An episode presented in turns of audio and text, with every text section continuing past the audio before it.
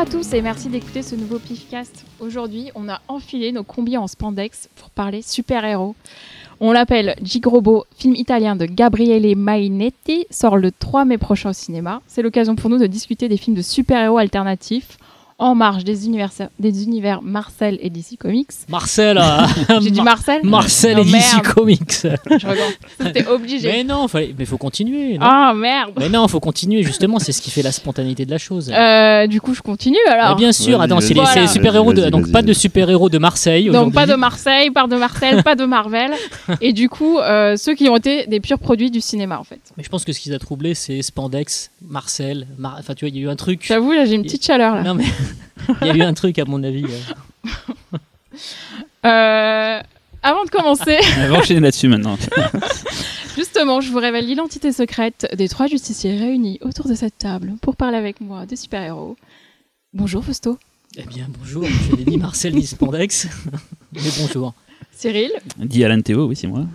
waouh, et Xavier. Moi, je serais droit, comme la justice. Droit où c'est un ça? programme.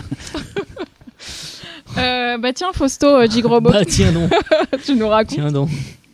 Tu te racontes quoi C'est toi qui fais les résumés C'est Fausto. quoi, de quoi ça Alors, parle Bien sûr, bah, moi je raconte ce que tu Mister veux. Gigro- résumé. Gigrobot, euh, Gigrobot, donc film de Gabriele Mainetti, comme tu l'as justement dit. Alors pour le pitcher très rapidement, c'est l'histoire d'un gangster à la petite semaine qui euh, vit de moult combines et qui, euh, lors d'une affaire qui tourne mal, tombe dans le, dans le Tibre, qui est donc euh, l'équivalent de la Seine, mais à Rome, euh, en plus sale ou moins sale, je sais pas. En tout cas, le réalisateur dit que c'est probablement l'un- des cours d'eau les plus crades du monde. Bref, il tombe dans le Tibre et surtout, euh, il finit dans une espèce de, de fût dont on ne sait pas trop en fait ce qu'il y a à l'intérieur. On imagine que c'est de la substance toxique. En tout cas, en sortant de l'eau, il se trouve transformé en un être doté de super pouvoirs qui ne sont pas des rayons laser ou autres, mais qui se caractérisent plus par une euh, force physique décuplée et puis euh, la possibilité de récupérer très très vite. Euh, et voilà, en ce qui concerne ses super pouvoirs. Et ce qui va suivre par, par, par la suite, ce qui va suivre par la suite, ça se dit pas trop, mais c'est pas grave. Ce qui suit, pardon, mon pitch est un peu long, c'est qu'il va euh, s'amouracher en fait euh, d'une jeune fille euh, un petit peu Débile. mm, débile, déficiente. Je sais- je- J'essayais de prendre des pincettes en fait, mais Cyril met donc les pieds dans le plat, qui n'est autre que la fille d'un- autre gangster. Et, et voilà comment ça se passe et pourquoi Gigrobot c'est tout simplement parce que la fille en question qui a donc de très très gros problèmes émotionnels aussi est une accro euh, d'une série télé en fait accro à une série télé pardon qui n'est autre que Gigrobot une série télé animée signée Gonagai Gigrobot donc. Et le film fait ouvertement référence donc à cette à cette série animée puisque elle en fait va plaquer sur, euh, sur le personnage du gangster super-héros toutes ses obsessions en fait à elle, ses obsessions euh, liées forcément à l'enfance et à ses traumatismes. Donc elle va le voir comme un être clairement super-héroïque. Voilà. Et bon après il y a tout un, il y a toute une, une espèce de, de- de- d'histoire, de contexte très très gangster. hein. C'est un petit peu euh, c'est un peu romanzo criminalé qui rencontrerait un cassable de, de Shyamalan. Donc je suis désolé, mon pitch est un petit peu un petit peu laborieux, mais voilà il y a beaucoup beaucoup de personnages. Et, euh, et en tout cas, en ce qui concerne les deux, les deux héros ou anti-héros, euh, ce sont effectivement ce, gangster qui est tombé dans le Tibre et euh, cette jeune fille dont il va euh, s'éprendre. Merci, c'était parfait. Euh, avant que vous, enfin vous l'avez tous vu, euh, sauf moi en fait. euh, avant que vous, vous disiez ce que vous en avez pensé, est-ce que euh, vous pouvez me dire juste pourquoi ce film italien sort en salle en France? Parce que quelqu'un a décidé de le sortir, je pense. Et pourquoi ça. Donc, euh, bah, pourquoi? Bah Déjà parce que ça a été un très très gros succès en Italie. Euh, le film a connu une exploitation assez particulière en Italie d'ailleurs, conditions de production euh, euh, tout aussi singulières, puisque je crois que le film a été financé de manière totalement indépendante, si je ne m'abuse. C'est la RAI qui l'a distribué, je crois. C'est le, réalisateur Ouais, ouais. a monté sa propre boîte de production pour ça. Exactement, donc euh, donc c'est vrai que c'est euh, en Italie ça a été un sacré hold-up et euh, bah, je pense que un gros succès italien attire forcément euh, l'attention de, de certains distributeurs euh, européens, d'autant plus que là il s'agit d'un univers qui peut effectivement fonctionner euh, à l'export. Euh, voilà. Et puis surtout le film finalement euh, est très italien puisque ça se passe à Rome. En plus, ça parle, ça parle le romaniste, c'est-à-dire le, le, patois, le patois local. Mais, euh, mais euh, c'est un film qui euh, est, clairement taillé pour l'international en fait. hein. Il faut, aussi dire qu'il était dans son propre pays, donc c'était un, un premier film, si je me trompe pas, hein, j'ai pas de Ouais, bêtises. ouais, ouais, ouais. c'est un premier long Il a récolté euh, l'équivalent des Césars italiens, alors je sais pas comment ça s'appelle les Césars Donatello. Donatello. Donatello, il a récolté beaucoup, beaucoup de prix, je crois. Voilà, ce qui était assez énorme pour un, un film indépendant de genre. euh, voilà, le cinéma italien a connu le cinéma de genre, hein, on, on le sait bien, nous, c'est tout, mais par contre, ça fait des années qu'il n'y en a pas eu euh, aussi frontalement euh, de genre.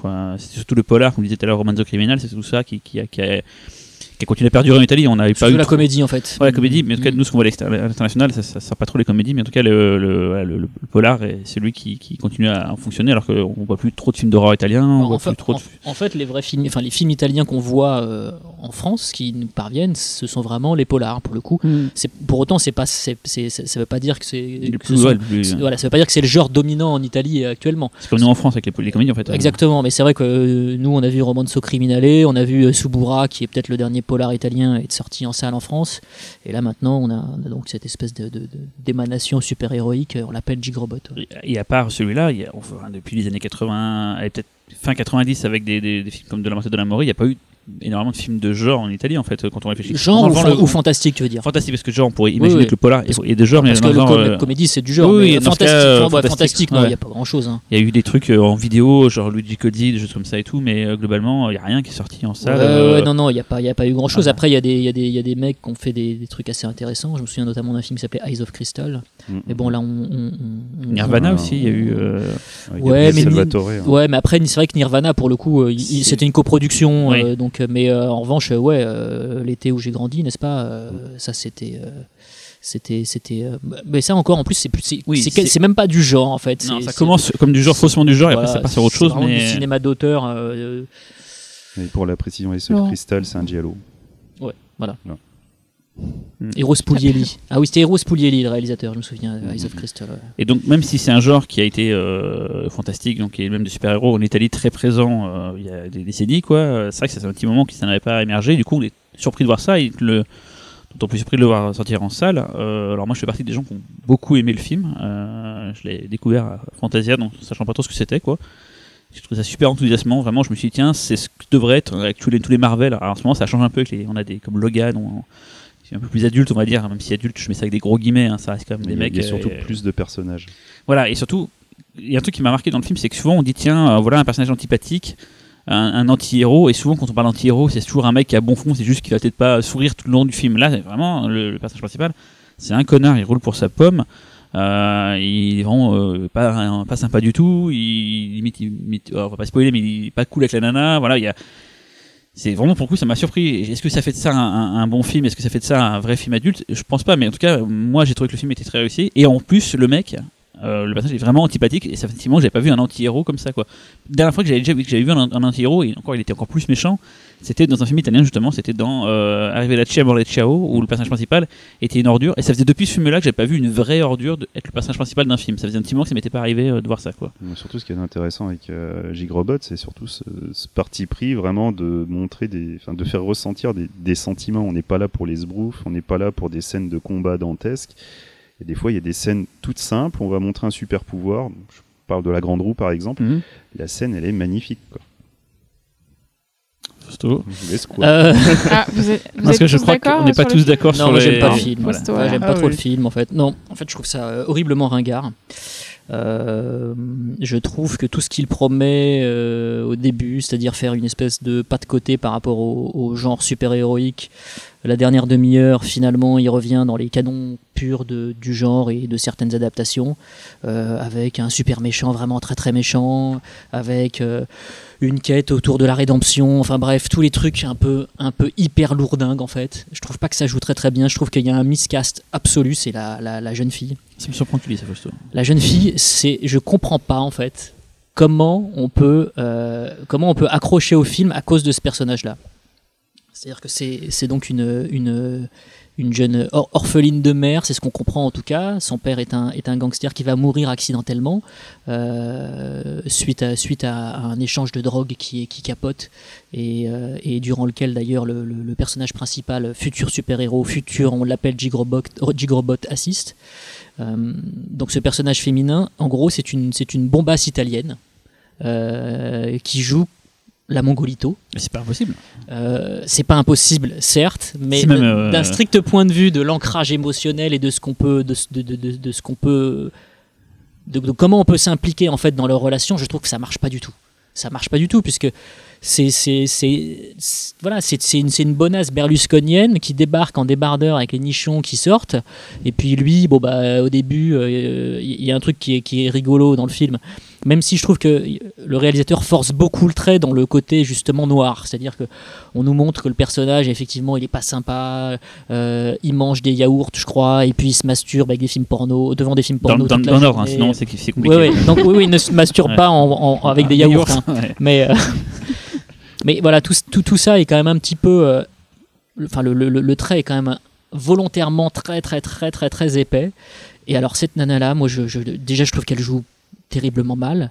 euh, parce que c'est quand même pas évident de jouer, euh, de jouer, de jouer les simplettes à tendance voilà, un, peu, un, peu, un peu débilos.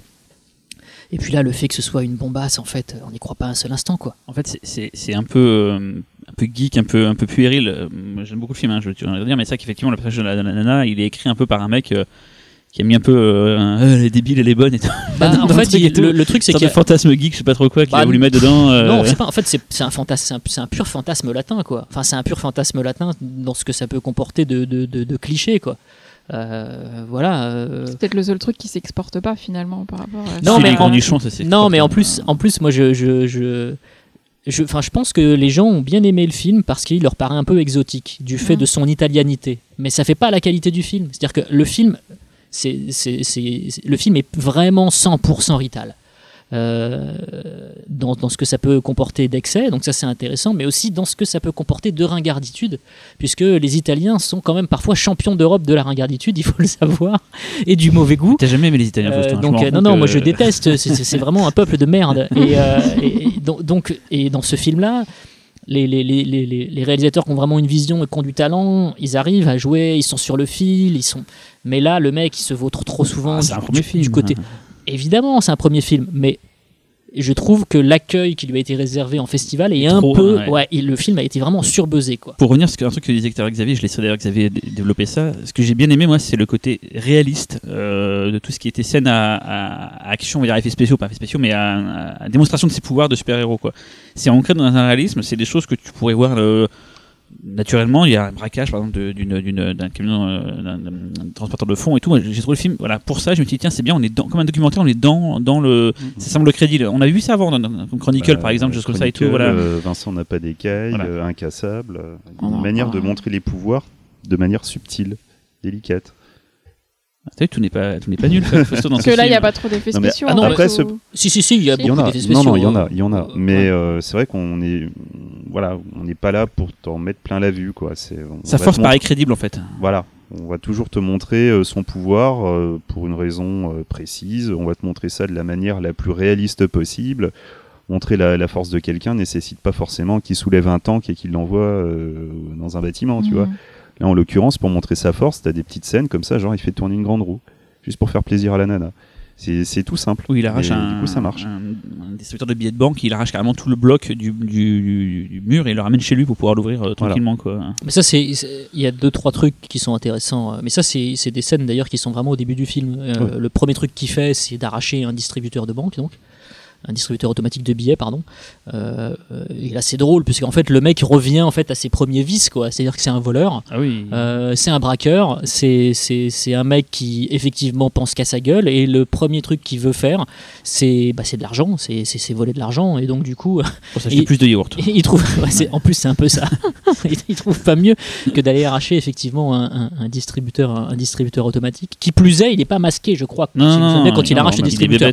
Donc, euh, donc voilà. Mais Est-ce qu'il a un costume après? Non, non, alors justement, vraiment. le truc, c'est que moi, quand Fausto dit qu'à la fin, ça, ça revient dans le, dans, dans le principe du super-héros lambda, mais à la gare, c'est ça que je, qui m'a pas surpris, c'est qu'en fait, tout le long du film, c'est euh, autre chose qu'un film de super-héros, et à la fin, ça arrive à rentrer dans le moule du film de super-héros parce que ça devient, de fait, comme un incassable, un film de super-héros dans le sens où il a pas juste des pouvoirs, il faut aussi qu'il les utilise, il faut aussi qu'il les, qu'il les mette en confrontation. Justement, moi, moi, ce que j'aime, c'est et ce que j'aime aussi beaucoup dans Incassable, c'est c'est ce Gradation. côté origin story, mais qui au moins est réaliste, quoi. Il y a un moment, euh, voilà, quoi, le mec, il va se faire piquer par une araignée, d'un seul coup, il va devenir euh, Je pense à qui là à personne, bien évidemment. Mais tout de suite, voilà, quoi. Enfin, le changement de ta vie de tous les jours à une vie de super-héros, oui, je pense passe par plusieurs étapes, et en l'occurrence, là, on voit euh, ce qui peut construire ce super-héros. Voilà. C'est Oui. pas fou non plus en mise en scène. Je trouve que il y a des fois, ça ressemble un peu à, quand même à un téléfilm. Enfin, c'est pas, c'est pas super beau. Bah, si, si on disait tout à l'heure que c'était auto- autoproduit et tout, il a eu enfin, les moyens de ses ambitions, enfin, il a, il a pas forcément eu beaucoup, quoi, donc. euh, oui, enfin bon, après, tu ah, peux, tu, tu- quelques idées de mise en oui, scène bien ne vaillent pas forcément plus d'argent. oui, tu as- tu as, tu as raison, euh, mais. euh, euh, La, la scène du stade, par exemple, je crois qu'il y, a une partie des plans euh, qui ont été tournés à l'arrache. Quoi. Il avait même pas l'autorisation, il s'est pointé avec une petite caméra et pop pop quoi. pop, pop. Voilà. Hop, hop. bon, bah, du coup, euh, on ira tous se faire une idée en salle le 3 ah mai. oui, euh. bah de toute façon, c'est toujours, c'est toujours, euh, c'est toujours chouette qu'un film comme ça arrive en salle. Déjà, c'est toujours chouette qu'un film de genre italien euh, arrive dans nos salles. Ça permet un petit peu de sortir de, de- des, des- des habitués en fait, euh, des réalisateurs habitués en fait des salles. Euh, et puis, ça a été un succès populaire en Italie. Euh, Pourquoi pas le découvrir en France? Un truc rigolo d'ailleurs sur le, sur le film, la sortie française, c'est qu'en fait il a été montré en janvier 2016 à Paris à l'Arlequin dans une, une reprise du festival de Milan. Ouais, ouais, ouais. Et en fait personne n'a vu le film, personne n'en a parlé à ce moment-là. Et c'est beaucoup plus tard, euh, genre 6-7 mois après, qu'il a commencé à faire vraiment une tournée des festivals euh, internationaux. En fait il est déjà passé à Paris, mais en fait les gens l'ont vraiment découvert euh, très tard en fait. Parce que le film, le film date ça. de 2015 en fait. Ah va pas ouais. préciser, Ouais, ouais. mais, Il est passé à l'étrange ouais. festival aussi. hein. Voilà, en 2016, mais après du coup l'Arlequin en fait. C'est ça qui est Ouais, rigolo, ouais, c'est ouais. que tout le monde s'en foutait un petit peu quand il est passé la première fois. Alors Ouais, que... c'est Toi, tu y étais. Non, non, non, je, me- je- je- moi j'ai non, mais vraiment, alors que moi, Ouais. euh, J'ai découvert le film euh, à Fantasia, j'avais jamais entendu parler de ce truc-là avant, et j'ai découvert ça à Fantasia, et euh, je sais que Soso connaissait parce que vous en avez parlé dans les notules, je crois, mais euh, en fait, le film il était annoncé dans le programme du marché du film à Cannes l'année dernière. ouais. Et j'avais refusé d'y aller parce que j'ai vu que c'était italien. j'ai fait, Ah, c'est italien, c'est Ah, je suis sûr que ça va être tout pourri. Donc, Putain, mais toi, t'es super raciste. Du hein, coup, c'est j'ai- ça ton, ton super pouvoir. Bah, remarque, euh, super raciste. aurais trouvé ça super pourri finalement, vu que t'as pas aimé. Quoi. Bah, en Ah, fait, peut-être ayant vu ta sur la sur le buzz, peut-être que t'aurais peut-être aimé en fait. Bah, déjà, les films moyens que tu vois en marché du film Ah oui. passent souvent pour des chefs-d'œuvre. Oui, Puis après, quand tu les revois, la la tête reposée, tu fais, ouais, c'est quand même hein. pas fou quoi. C'est- vrai, souvent on se Ouais. fait avoir et Que Il suffit que ce soit le dernier film de ta journée et que tu aies vu 3 4 bouts avant, Ouais. effectivement, il passe, pour, le, hit quoi, le hit de le hit du jour quoi. Bon, bah, je vous dirai quelle équipe je choisis euh, quand je l'aurai vu. choisis bien. Eh Ouais, oui, choisis bien. très important. Euh, du coup, on s'est dit qu'on allait parler euh, super-héros euh, pendant ce podcast, mais le sujet étant très vaste, on va se limiter à un certain type de super-héros. Cyril, tu nous Ouais. expliques Donc, on va définir tout de suite là, le type de film de super-héros dont on va parler dans ce Pifcast. Alors, on a parlé un petit peu avant, on a écarté déjà toutes les adaptations d'un livre ou d'une BD. Donc, existe l'intégralité de l'univers Marvel et DC, adieu Astérix et adieu les fumetti italiens. Voilà, on s'est vraiment regroupé sur les films pour le cinéma qui n'ont pas été euh, issus d'un- d'un d'un personnage existant. Quoi. Africa Dieu aussi ou pas? Africa. C'est quoi ça? Donc, une fois cette purge effectuée, on distingue alors trois familles de films de super-héros au cinéma. Les films américains sérieux, les films américains parodiques et les films de super-héros d'un peu partout sur la planète. Donc on va commencer par les films américains sérieux. Donc chez eux, on peut citer dans les pionniers une tentative de Disney en 1981 qui suite au succès récent du Superman de Donners lança Condorman de Charles Jarrott. À cette époque, Disney se cherchait un petit peu avec les productions par exemple de films Le Trou Noir, Tron ou Taram et le Chaudron Magique et tentait des productions un peu plus différentes mais sans trop de succès. Ils ont fait ça pendant voilà, 3-4 films puis après chut, on passe à autre chose parce que le succès n'est pas là. Quoi.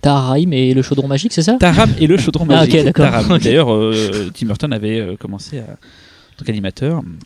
Donc voilà, donc il y a eu Condorman en 81, donc voilà, dans les premiers films. Ensuite, en 90, on découvre le Darkman de Sam Raimi, donc création originale, mais qui a pourtant tous les attributs du film de super-héros, qui est un peu dans un comic book, origin story, super vilain, tiraillement du super-héros. Donc vraiment, on est dans les mêmes archétypes qu'un un super-héros qui existerait sur papier, mais c'est une œuvre originale.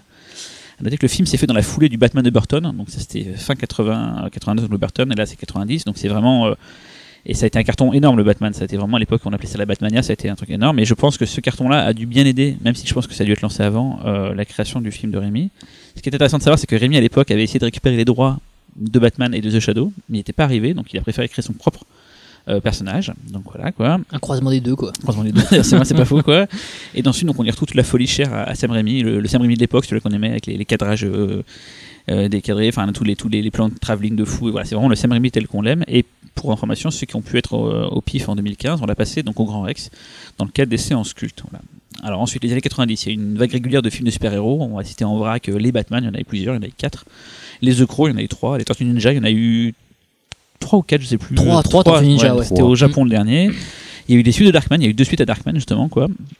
Et puis il y a aussi eu euh, le film Blade et X-Men, mais ça on en parlera un petit peu après, quoi. Donc on se retrouve du coup début 2000 pour Incassable de Night Shyamalan. Alors qui de prime abord n'est pas un film de super-héros, mais qui, et c'est bon maintenant il y a prescription on peut le dire, est en fait un vrai film de super-héros, mais dont le spectateur n'en a l'information vraiment qu'à la toute fin.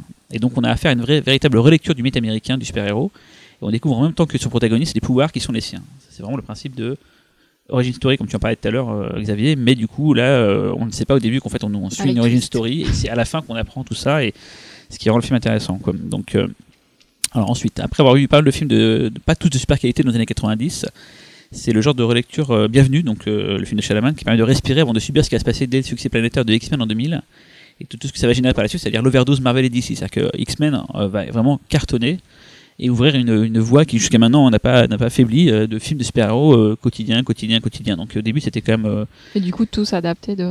bah, de, de, Marvel et de Ouais. DC du coup. Enfin, surtout Marvel en fait, c'est vraiment eux qu'on qu'on qu'on qu'on en a eu plein la tronche et euh, DC a suivi aussi comme il pouvait, mais voilà, on en a vraiment eu un paquet et c'est vraiment X-Men qui a.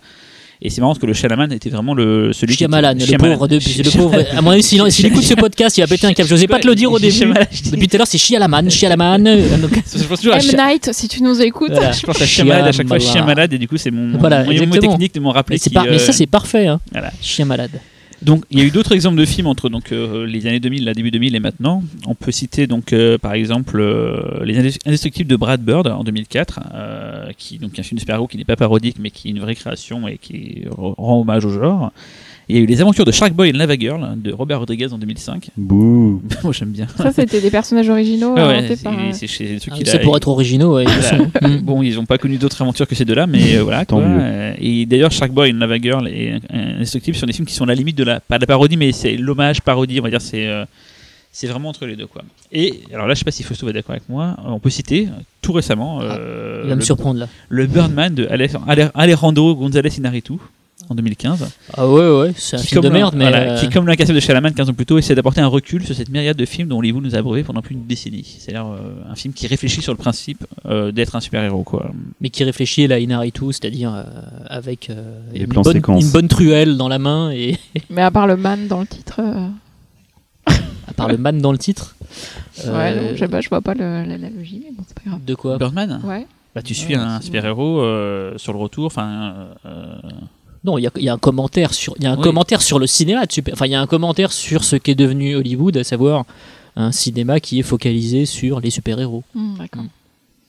donc voilà, bon, je, Tu comprends, tu comprends bien? Ouais. Tu veux que je réexplique ou pas? C'est bon, on fera les parodies et, le- et le- les films de tous les tous les, tous les, Tous les pays. tous les pays. Après, mais du coup là, du coup là, ce, ce Condorman, ce, ce Darkman, ce, ce incassable de chien malade, euh, voilà. euh, qu'est-ce que qu'est-ce que vous voulez dire là-dessus? Qu'est-ce que Qu'en pensez-vous? Je me suis dit, mais il va terminer ouais, comme ça. attends, moi j'avais une question quand même sur Darkman. Est-ce qu'on peut le qualifier de super-héros? Enfin, tu vois, est-ce, est-ce Ah bah oui, bien Oui, sûr, totalement. complètement. Totalement. Super-héros torturés et super-héros euh, brûlés au troisième degré, mais super-héros quand même. libéré. Non, mais franchement, c'est un film génial, quoi. C'est enfin, ce qui, ce qui est intéressant, c'est que le film est vraiment né d'une frustration euh, et ça se sent.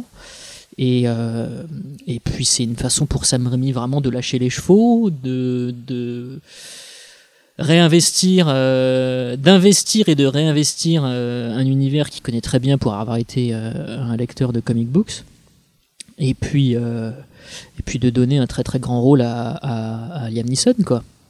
Non, c'est vraiment un film génial qui, qui pour le coup, qui pour le coup ressemble, ressemble à la fois complètement à son auteur et en même temps complètement euh, à, à ses lectures, quoi. C'est c'est une synthèse idéale de, de personnalité et d'influence.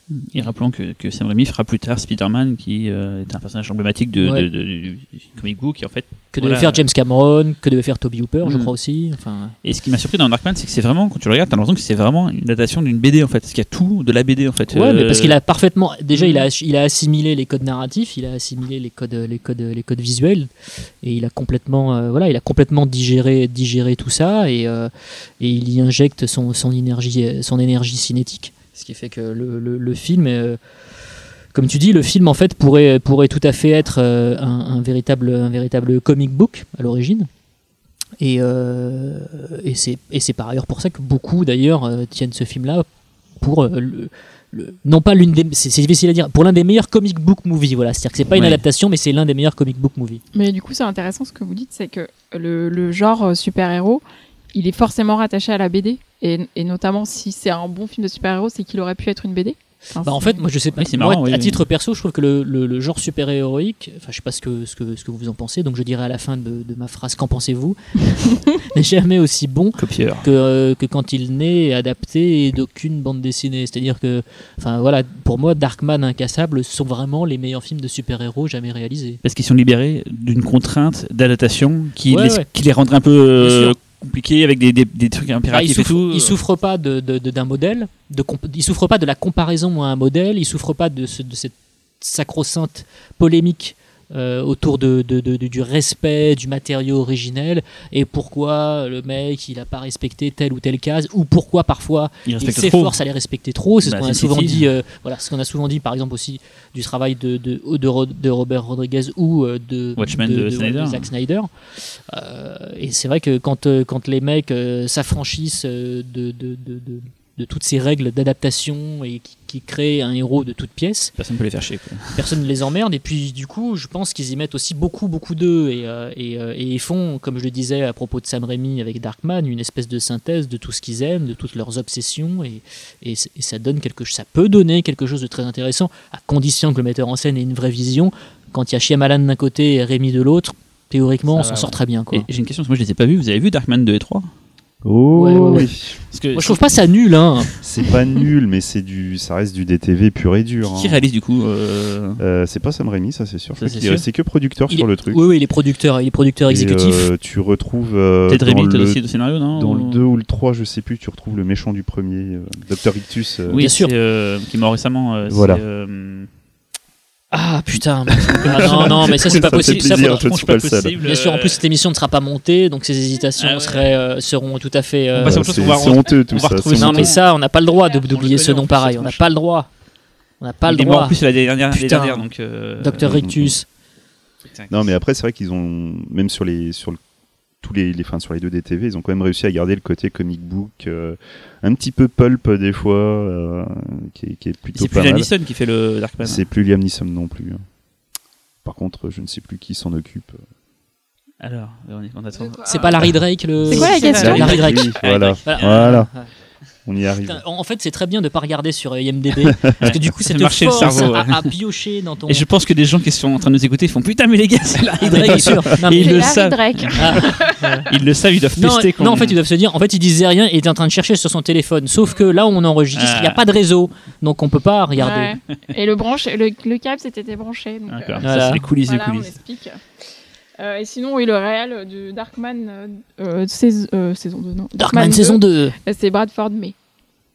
Eh ben, Très voilà. bien, nous sommes contents. nous sommes Qui a sûrement fait plein de trucs derrière, je pense. euh.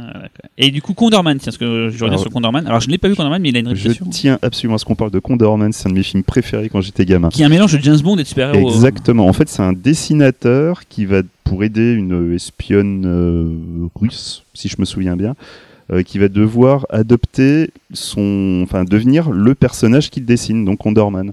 Et c'est voilà, enfin, le mec il va vraiment se choper un costume et tout, mais euh, il y a, il y a- il y a tout un côté gadget à la James Bond. Avec une super bagnole. Avec une super bagnole. Moi, Julien, moi, moi, quand j'étais. Ah, peut-être d'ailleurs. Mais je me demande. Hein, vérifie. c'est- Tourné en c'est France, pas euh, Véronique, parce Rémi Julien ou pas sur. Condorman C'est tourné en France et t'as beaucoup de cascades en voiture, donc Ah ce serait pas étonnant. C'est une Porsche, si je me souviens Si la voiture fait du, elle roule sur deux, sur deux roues de côté, c'est Rémi Julien, hein, c'est son truc. euh, Mais non, quand j'étais gamin, mais j'adorais ce film. Parce que Je ça, c'est vraiment je curieux. Chez Disney à l'époque, ils ont vraiment utilisé Caramel Séjour Magique, euh, Tron, Le Trou Noir. C'est vraiment une période où ils sont, fois. Les en yeux fait. de la forêt, euh, la foire des ténèbres. des franchises, peut-être, non Non, Enfin, chercher des nouvelles idées. Je pense que c'est pas plus mal des fois que de se remettre en question. Et euh, mais ça a été des bides parce que c'était des films assez noirs souvent, euh, et, Sauf Condorman qui est vraiment, euh, qui est vraiment funky, quoi.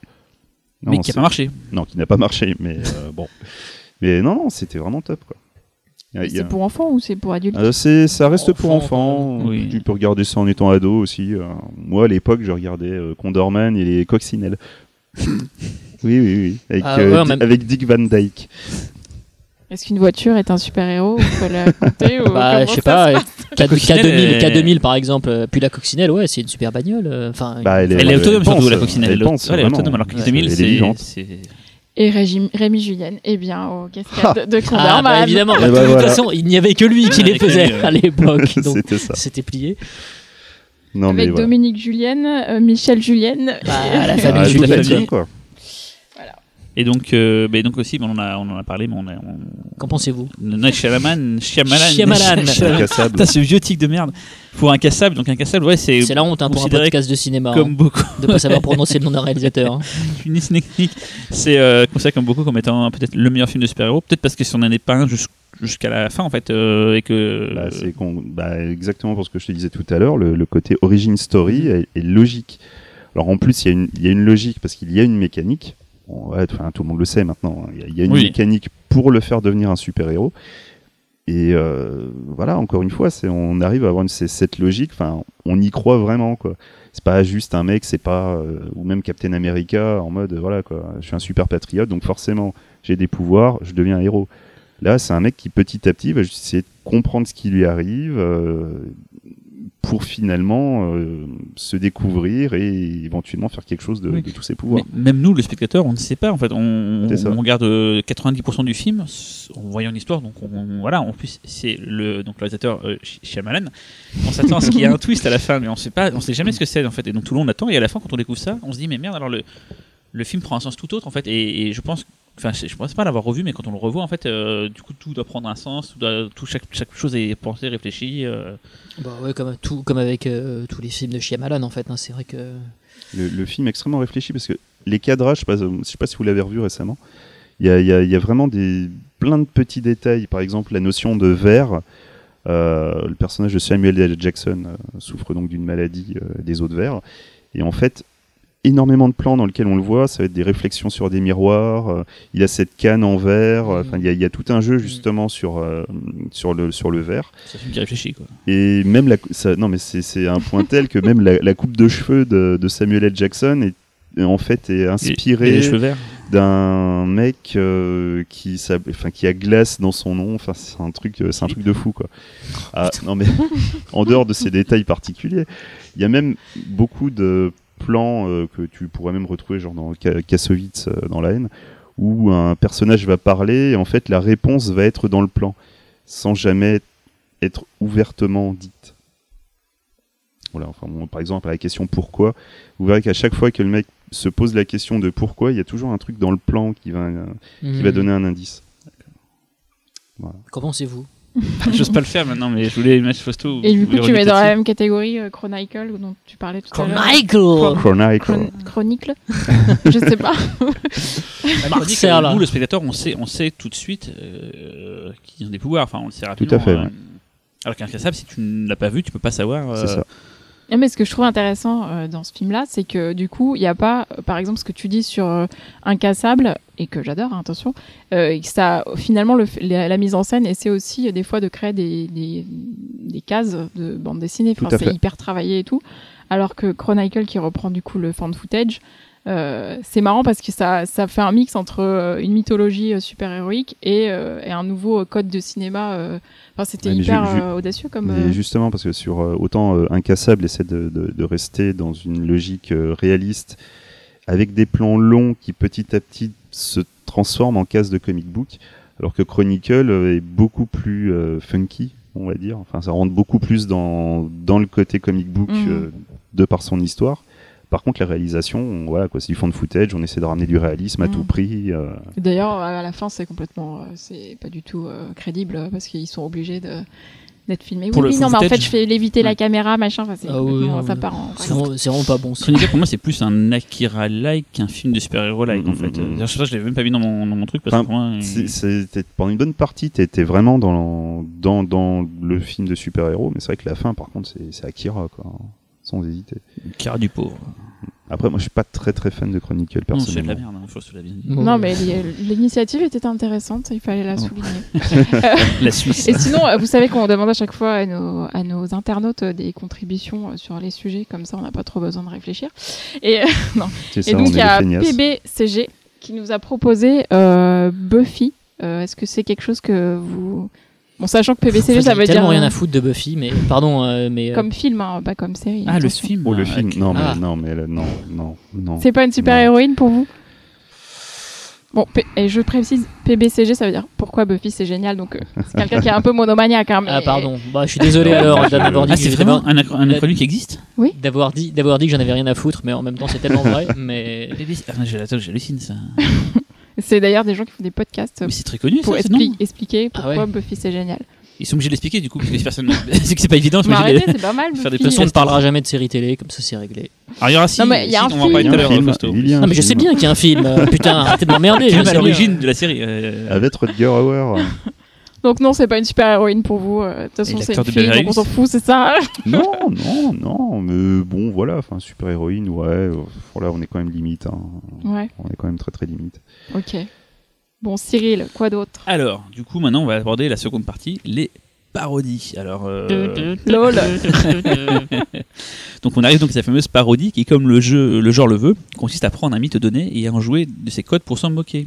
Euh, L'avantage, en tout cas pour nous dans ce pifcast, c'est que qui dit parodie dit souvent création d'une nouvelle propriété intellectuelle, histoire de pouvoir s'en moquer sans souci de copyright. C'est l'avantage de, on crée son propre personnage, comme ça on peut s'en moquer, on n'a pas besoin de, se prendre des procès derrière. Du coup, j'ai retiré dans les parodies euh, parce qu'elles étaient adaptées d'un comic, j'ai pas pris The Mask.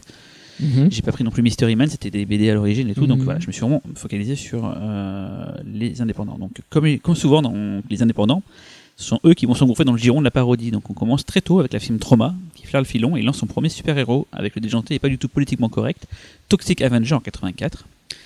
Ils exploiteront d'ailleurs ce super zéro dans trois autres suites, dont une tardive au milieu des années 2000, et ils lancèrent en personnage, ce- un autre personnage comme ça de super-héros en 90 avec le sergent Kabukiman et NIPD.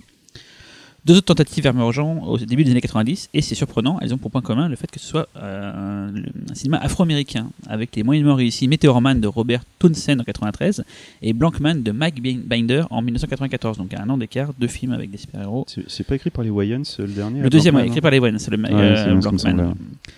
On retrouve un peu plus tard une des meilleures parodies jamais faites avec le Capitaine Orgasmo de Trey Parker en 97, où un mormon se retrouve à devenir acteur porno, le Capitaine Orgasmo du titre, accompagné de son fidèle acolyte Shoda Boy et de gadgets déments tels que son Orgasmo Rayon, une arme qui provoque des orgasmes fulgurants chez ceux qui elle atteint. Voilà. Arrive ensuite un peu, un peu plus tard, comme pour Incassable, des parodies qui se posent des questions sur le principe même de la vie d'un super-héros, comme Ma Super Ex d'Ivan Reitman en 2006 et le Hancock de Peter Berg en 2008.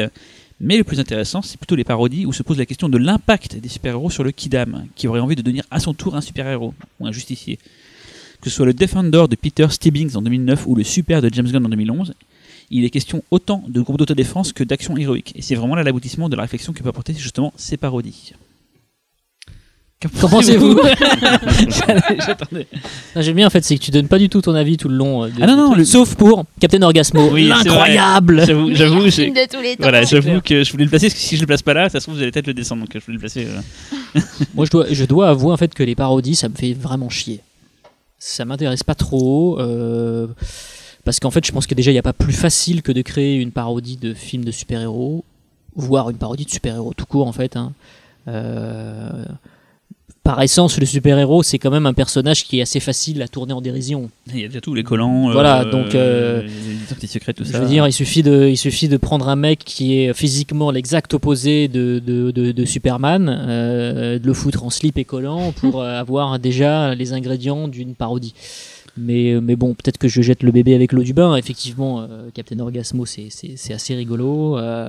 Après, effectivement, quand ça creuse dans des, euh, dans des, euh, dans des, euh, quand ça creuse des choses un peu plus intéressantes, un peu plus sociales, comme le super de James Gunn, là, on, on, on sent que le gars essaye quand même de, de- de proposer quelque chose qui n'est pas de la parodie brute de pomme. C'est ça le vrai intérêt. Qu'est-ce que c'est que ces super-héros Bien sûr, Ils bien sûr. permettent de faire Bien des. C'est ça Mais la vraie. Ce que je veux dire, c'est qu'en termes d'écriture, il y a toujours cette facilité-là. Moi, j'aime bien Hancock, par exemple, mais Hancock, en même temps, il y a aussi ce truc un peu fastoche, quoi. Bon bah voilà, on prend une grosse star, Will Smith, et finalement, euh, au lieu de- au lieu d'aller dans le dans, le- dans le- dans l'espèce de glorification du super-héros, on va en faire un, un clochard avec un Mm. bonnet, une espèce Mm. de traîne savate. euh, Mais ce qui est voilà. marrant, c'est que d'un point de vue du, du- de, de- de la, top- la- la- merde, la temporalité, enfin, ces, ces films sont faits très très proches. Genre, My Super X et Hancock, c'est 2006-2008. Ah bah oui, c'est dans une pure logique de cinéma d'exploitation, moi. Et. Defender et, et Super, c'est 2009-2011. Ils sont Mm. très proches tous les deux, comme quoi il y a, y a des- il y a des phases en fait et des moments où on doit se J'ai vu. Defender de- avec Woody Harrelson, j'en ai plus aucun aucun souvenir. Ah, moi, j'ai plus jamais, aucun. jamais vu. Donc, euh, Moi, euh, moi, j'aime beaucoup. Ah. Ouais, Euh, mais mais- j'avais le souvenir de trouver ça pas trop mal, mais je me souviens plus Mais du film. c'est- ce qui est bien, c'est qu'en fait, certes, c'est une parodie, mais il y a- il y, a des instants mais ultra dark dedans. Quoi. Bah, comme Super. Ouais, comme Super. Super, méga euh, glauque. euh, Et d'ailleurs, euh, avant Super, il y avait aussi The Specials. Ah ouais, ouais, absolument. Écrit par James Gunn. Exactement. Mm. Voilà, Avec euh, Rob. Lowe, qui, qui parle des super-héros dans leur vie de tous les jours. Ah ouais. euh, Alors j'en ai oublié deux, trois par il y avait une de sorte de parodie genre. euh, Jamais, jamais sorti chez nous, ça. hein. euh, mm, mm. Et par exemple Super Hero Movie de Craig Mazin sur des trucs un peu à la. Vous savez, les. Ah, ça schlingue, ça. Machin et tout. euh, voilà, donc euh, ça c'est. Ça, c'est des trucs pour Véro, ça. hein. Ah Ouais. non Ouais, j'ai pas tout mis non plus parce que au bout d'un moment on, on s'y retrouvait pas. Mais Évidemment, il n'y a plus le temps. voilà. Qu'en pensez-vous? Non, il y avait, euh, il y avait euh, Nicolas qui nous citait Pepperman. euh, qui, Alors là- euh, Alors là, là-dessus, Pepperman, je ne, je ne suis pas d'accord. Pour moi, c'est pas un film de super-héros. c'est juste que ça reprend les. Ouais, mais alors si on C'est un, là, beau film. Non, non, mais c'est un beau film, effectivement. hein. C'est un drame et tout, mais Pepper, enfin, le, le super-héros en question, c'est l'ami imaginaire Oui. de Jeff Daniels, si je me souviens bien. Et du coup, Voilà. quand on passe à la trauma qui justement se dit, bah nous aussi on peut faire des films de super-héros, sauf que nous on est la trauma, donc on va faire un truc dégueulasse où il sera gore, il y aura du cul et tout. Et je trouve du coup, dans le genre parodie, Toxic Avenger, c'est sympa. C'est pas. Parce que les films 3 sont toujours Mm. drôles euh, en vite fait, quoi. C'est c'est drôle, mais bon, quand t'as 14 ans, euh, ça va, mais quand t'es un peu plus âgé, ça, ça devient un peu moins drôle, on va dire, quoi.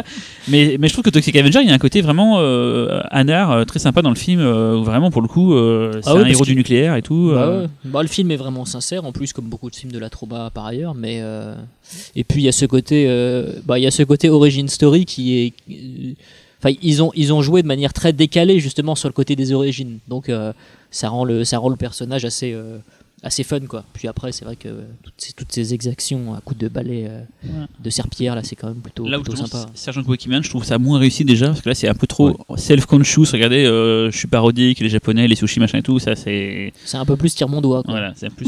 Mais il a raison, c'est ça, c'est le syndrome tire mon doigt, quoi. c'est le prix de syndrome, quoi. Voilà, donc on, on va pas s'attarder non plus sur Meteor Man et, et Blankman. parce Pas que- trop, parce non, que je pense c'est que- pas très très bon. Non, après, après, pour ceux qui, qui veulent aller un peu plus loin avec des choses euh, plus bizarroïdes, il y a aussi Sikakman. Ah oui. Sikakman, c'est malaisien, Ouais, si je me souviens bien. Ouais, un homme qui va avaler. Sur un- l'Amérique, attention. C I C A K. Ah, mais, après, euh, voilà. parce que dans les parodies, Non, mais j'en- j'en profite sur la- non mais sur il a décidé de, parodie. il a décidé de bousiller. Ouais, mais je suis comme ça, fait. moi je pète le truc, euh, allez. On l'appelle Broken Man quoi. Eh bien, ça attendra alors. Nous, nous attendrons la partie asiatique. Bah, Mais il avait oublié celui-là, donc tu peux y aller. Et ben voilà. Mais justement, parce que là, on va, on va faire donc la partie euh, All Around the World. Parce que je, Fais-nous un je petit veux- jingle, euh, Daft All Punk. around the world. Ah non, je pensais pas ça. Around the Voilà. world. Et là, on va parler beaucoup. Et alors, je vais faire mon, mon topo. Et après, on va beaucoup parler. Parce que je sais qu'il y a des amateurs sur ce, ce truc-là. On va beaucoup parler du, Tu vas faire ton topo comme Roland. du, du Japon. Comme Roland Topo, tout à fait. Qui a bientôt une exposition sur Paris. Alors, je vais commencer. Forcément, le film de super-héros style américain par excellence a forcément donné envie à d'autres pays de s'essayer au genre. Et c'est entre autres via la sortie France de Jake Robot, donc, correspond à ce constat qu'on vient d'en parler aujourd'hui. Donc, euh, on va commencer donc tout d'abord. L'honneur en revient au japonais qui très rapidement, sur l'impulsion de Eiji Tsu- Tsubaraya, donc c'est le papa de Godzilla. hein. Attention quand je dis papa, c'est pas le réalisateur, c'est la personne qui a créé tous les effets spéciaux, qui a créé la- le monstre et tout, voilà quoi.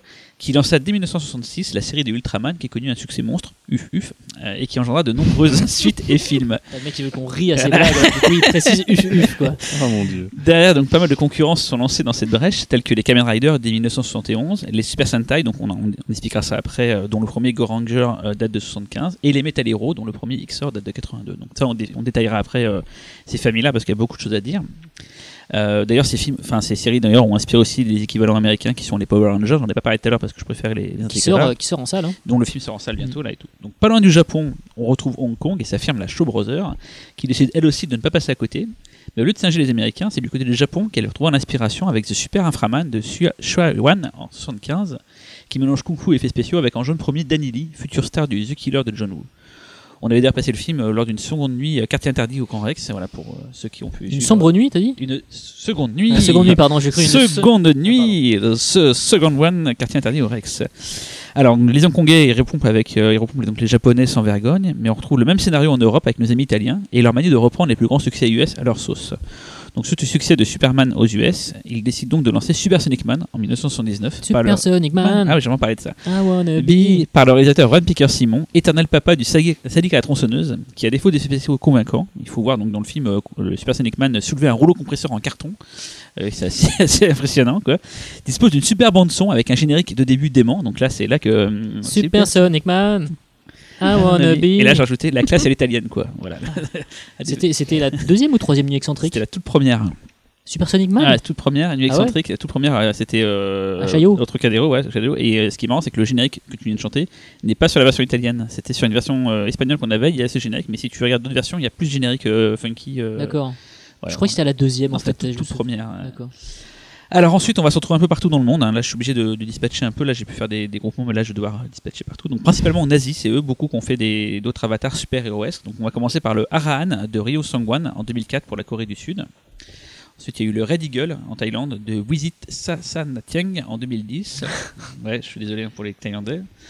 On retrouve donc aussi le Japon avec Big Man Japan de Hitoshi Matsumoto en 2007. Donc celui-là pourrait se rapprocher euh, assez facilement de, euh, de Super et de, de Splendor. Dans le genre super-héros qui, Et de Chronicle, parce Voilà. c'est fond de footage aussi. tout à fait, qui suit les- un super-héros qui devient géant et qui s'attire les foudres de la population, car en protégeant le pays, bah, il détruit tout aussi, et donc la population lui en veut pas mal. On retourne aussi à Hong Kong avec en, le Black Mask de Danny Lee en 96 et sa suite par Dieu, alias Choyark en 2002, ou le Man Call Hero de Andrew Lowe en 99. Enfin, pour finir, à noter deux performances européennes avec tout d'abord le Killer Condom de Martin Walls en 96 pour l'Allemagne donc, et dont la film Trauma a largement contribué à sa notoriété en le distribuant un peu partout dans le monde. Et, et Cocorico, la France enfin, avec Vincent Napadécaille de Thomas Salvador en 2014. C'est à vous Qu'en pensez-vous? Qu'en Qu'en pensez-vous? Pensez-vous Moi j'ai une question. Tu as commencé par dire que c'est. Enfin, en gros, la culture du super-héros vient de toute façon des, des États-Unis? Pour vous, c'est Eh ben, c'est les acté? Japonais, ils, ont. Quand tu regardes euh, quand ils ont commencé, en fait, il n'y avait pas encore euh, tout ça parce que quand ils ont commencé en, en 66, il n'y avait pas encore eu le gros succès de, de Superman. Il faut voir que c'est vraiment Superman de Donners qui a vraiment lancé pas mal de choses. euh, Arrête de dire Donners. Richard Donner. Donners. Euh, Donut- c'est pas c'est ça. quoi. Donuts. Mais oui, Merde. le mec il est là, il est obsédé. la euh, quoi. Et en fait, eux, c'est les seuls qui ont, qui ont, qui ont pas vraiment euh, suivi ce mouvement-là, qui ont fait leur truc dans leur coin. Je pense que c'est plutôt le succès de Godzilla qui a vraiment lancé un truc euh, sur la SF au, au Japon et qui a fait que je pense Ejitsu Baraya avait envie de plein- de faire plein de choses et je pense que la taux l'a pas laissé forcément euh, faire toutes ces, ces folies. Donc il a créé Ultraman et Ultraman ça a tellement cartonné. Ça, je pense que Fausto et Xavier vont en dire plus que moi. C'est ça qui a vraiment lancé cette, cette, euh, cette, euh, cette fulgurance au Japon qui a créé donc tout ce qu'on a connu après, les Kamen Rider, les Tokusatzu et tous ces types de Il y avait séries. Ultra Q avant Ultraman d'ailleurs. Ultra Q Ultraman. euh, Ouais. donc voilà. De Subaraya aussi. euh, Daiji Tsuburaya, ouais, ouais, c'était ça- c'était c'était l'une de ses premières séries télé en termes de création originale, je crois. Enfin, dans l'ordre, c'est Ultra Q, Ultraman, Ultra Seven, et puis après il y a eu tous les. Il y en a eu plein, c'était des séries, beaucoup, films, il y a eu, voilà, et, et derrière ça a enchaîné donc des séries live euh, à la télévision japonaise qui elle-même donnait droit à des films derrière. euh, Tout à fait. et voilà, donc, Des adaptations en manga aussi parfois. voilà, bah, après derrière, voilà. Et Mm. donc, euh, bah, je sais que vous êtes tous les deux très très fans, euh, Xavier énormément et Fausto forcément, de par son amour du Japon aussi, quoi. Ouais, bah, Xavier est beaucoup plus expert que moi. moi, c'est vrai que non, non, mais pour le coup, moi, c'est vrai que euh, je connais pas tout. euh, je connais plutôt pas trop mal les Ultra Q, Ultraman, tout ça, etc. Je connais moins, euh, moins les, les, les séries Kamen Rider, tout ça, etc. Après. Effectivement, euh, il y a un mec qui est hyper important. Tu citais Eiji il est, il est déterminant dans l'histoire de la science-fiction japonaise et du coup de la représentation aussi super-héroïque à travers ces personnages-là. Euh, et puis il y en a un autre, c'est euh, euh, euh, Shotaro Ishinomori, qui est donc le créateur de Kamen Rider, qui est le créateur de Go Ranger, et qui était un mec en fait mangaka, euh, mais qui en fait rêvait de faire du cinéma et qui du coup a créé plein de personnages qui ont ensuite été portés à l'écran. Et juste pour quelqu'un comme moi qui n'y connaît rien, euh, c'est quoi la différence entre ce genre de super-héros et les super-héros américains avec cap et masque? C'est vraiment Je- les mêmes euh, archétypes Euh, cap et masque, euh, bah, Pas forcément, plutôt costume ou armure. euh, c'est ça. Après il y a les Metal Heroes, tout ça. Voilà, c'est des pouvoirs spéciaux en fait. Ils sont pas des, ils sont pas, c'est pas des humains. C'est pas Bah, des- Ultraman, c'est un extraterrestre. hein. c'est pas des vigilants dans le sens, euh, voilà. il y a Ultraman, des c'est un personnage. Enfin, Ultraman- Rider, c'est un cyborg. Mais Ultraman, en fait, c'est c'est un, un- un ex- enfin, c'est la fusion entre un être humain et un extraterrestre. Euh, C'est un pouvoir extraterrestre qui a investi le Non, corps non, non, non, non, c'est un Kamen. Rider, c'est vraiment un cyborg. Non, non, non, je Ah, parlais Ultraman, oui, pardon, Ultraman, oui, Ultraman, Ultraman, oui, ouais, tu ouais. as raison. Oui, Kamen oui, Rider, c'est une pure création, euh, une pure création. euh, Voilà. Pour ceux qui seraient paumés, on en a eu en fait en France. On a eu euh, euh, donc euh, Spectroman, Sankuka qui sont arrivés en France dans les premiers en fait. Euh, et puis après, on a eu XOR, on a eu Bioman, tout ça. Donc Mm. en, en France, on était un des rares pays dans le monde, à- à- pas, pas les seuls, hein, mais un des rares, à en tout cas connaître cette culture-là. C'est pas étranger pour nous. Les Américains ne l'ont connu que via les Power Rangers, qui, pour le rappel, sont en fait les scènes d'action euh, de, des séries live japonaises avec des acteurs américains pour les passages joués, mais ça reste des, des- des- des combats en fait issus de. de- Mais de- les Américains ont eu hein, des séries euh, comme ça, hein, diffusées chez eux. hein. Après, du coup, ah ouais, non, mais- Avant, Power ah, d'accord, Rangers. d'accord, d'accord, Ah oui, oui, ouais. oui, oui, ils ont eu des trucs. Il y a eu très peu, en fait, compte, c'est un truc qui s'est extrêmement euh, exporté, mais nous en France, très très tôt, euh, on a eu via, euh, via AB Productions, on a eu énormément de séries comme ça qui ont été doublées, qui ont été qui sont sorties en France.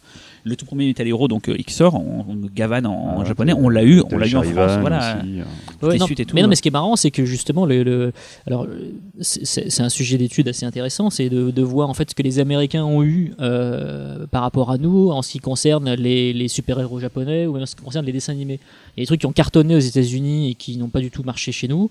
Euh, et c'est vrai que eux, ils ont eu, hein, ils ont eu euh, des, des, des, séries, ils ont eu Ultraman, tout ça, etc. Il y a même des, ça c'était encore très particulier, mais par exemple à Hawaï, euh, il y avait des chaînes de télé qui diffusaient des, euh, des, euh, des, euh, des séries donc tokusatsu, donc à effets spéciaux, sur des chaînes locales. Et donc du coup, bon bah c'est- ce sont les États-Unis. Et de fait, il y a quand même eu une exposition en fait de, de, de, de, de- cette culture-là dans certaines zones des États-Unis. Mais les Américains ont eu ça avant les Power Rangers. Après, je sais pas, je n'ai jamais trop étudié la question. Je sais pas quelle a été l'onde de, de choc en fait par rapport à, si on compare par rapport à nous. Euh, effectivement, eux n'avaient pas Bernard Minet pour porter haut l'étendard en fait de cette culture-là. Mais, euh, mais en tout cas, ils ont que- été exposés. Que, Bioman, hein, ça a commencé sur Canal Plus avant de commencer sur, euh, sur TF1 en fait. Mais, euh, mais en plus, c'est intéressant parce que pff, là, on, on digresse un peu, quoique on peut revenir aussi un peu sur Gigrobot, mais on en parlait un peu. euh, J'arrête pas de, de me, de me baisser de plus en plus pour parler dans le micro. on, en parlait un peu euh, juste avant euh, off-record dans, dans cette émission-là. Euh, Véronique, tu me disais, mais c'est marrant parce que Gigrobot, c'est le créateur de Goldorak, c'est Gonagai, mais pourquoi c'est pas arrivé chez nous? Et c'est vrai qu'il y a des territoires en fait où il y a des personnages qui sont hyper populaires. Euh, et, et pas ailleurs. euh, voilà, euh, c'est vrai par qu'en Goldorak. Bah. Goldorak par exemple qui n'est absolument pas enfin on s'en fout complètement Grandizer on s'en fout complètement au Japon Euh, euh, en Italie et en Espagne c'est vraiment Mazinga Z qui est, qui est, qui est très populaire Qu'il faut expliquer, ce sont des, les- des séries, on va dire, qui se suivent de robots faits par Gonagai. Voilà, c'est les Goldorak, c'est un de ces robots, un de Voilà, ces c'est robots une série de robots géants de Gonagai qu'on a eu en France, mais que les Voilà. autres pays n'ont pas forcément eu. Et voilà. Et- Autant dire que Jigrobot, personne ne connaît son existence en France, à part quelques fans de Gonagai qui ont été un petit peu fouinés et qui sont complétistes. Et aux États-Unis, c'est pareil. Il y a eu, euh, je sais pas, quand les Wachowski, par exemple, adaptaient Chern, Speed Racer, Ah oui, par oui, exemple, Speed Racer, c'était très populaire aux États-Unis. C'était, c'était diffusé. Euh, nous, Speed Racer, on s'en fout complètement. On connaît quasiment pas, quoi. Eux, ils ont eu le manga qui a été traduit, On la série a très bien mar- marché. On a eu Pole Position, à plein gaz, on a eu plein de trucs aussi. Mais du coup, c'est drôle parce qu'effectivement, selon, euh, selon, euh, selon les pays, il y a des séries qui ont été, euh, qui ont été, euh, qui ont été exportées et qui ont marché ou pas. Et, et de fait, parfois, on, alors nous, on voit tout sous le prisme franco-français, donc on se dit, ah bah tiens, euh, je connais pas ce truc-là, euh, c'est connu qu'au Japon, mais en fait, parfois, on est assez surpris de voir que hors Japon, il y a des pays qui ont été effectivement très exposés à des, à des séries euh, qu'on connaît pas chez nous. Et, je pense que tout ce qu'on a dit là, de, films de super-héros alternatifs, quand même beaucoup de trucs étaient quand même très connus. Et je pense que là, et là, c'est vrai que Xavier, t'as un truc à faire, c'est que, à mon avis, le un Japon. livre à écrire. Non, non, mais le Japon, là, aujourd'hui, dans ce, dans ce podcast, c'est vraiment là où tu dois donner envie, parce que je sais qu'à l'époque, Donne tu tout ce m'as- que t'as. tu m'as donné envie, ainsi qu'un autre gars qu'on connaît qui s'appelle Laurent, vous m'avez donné envie de voir du tokusatsu.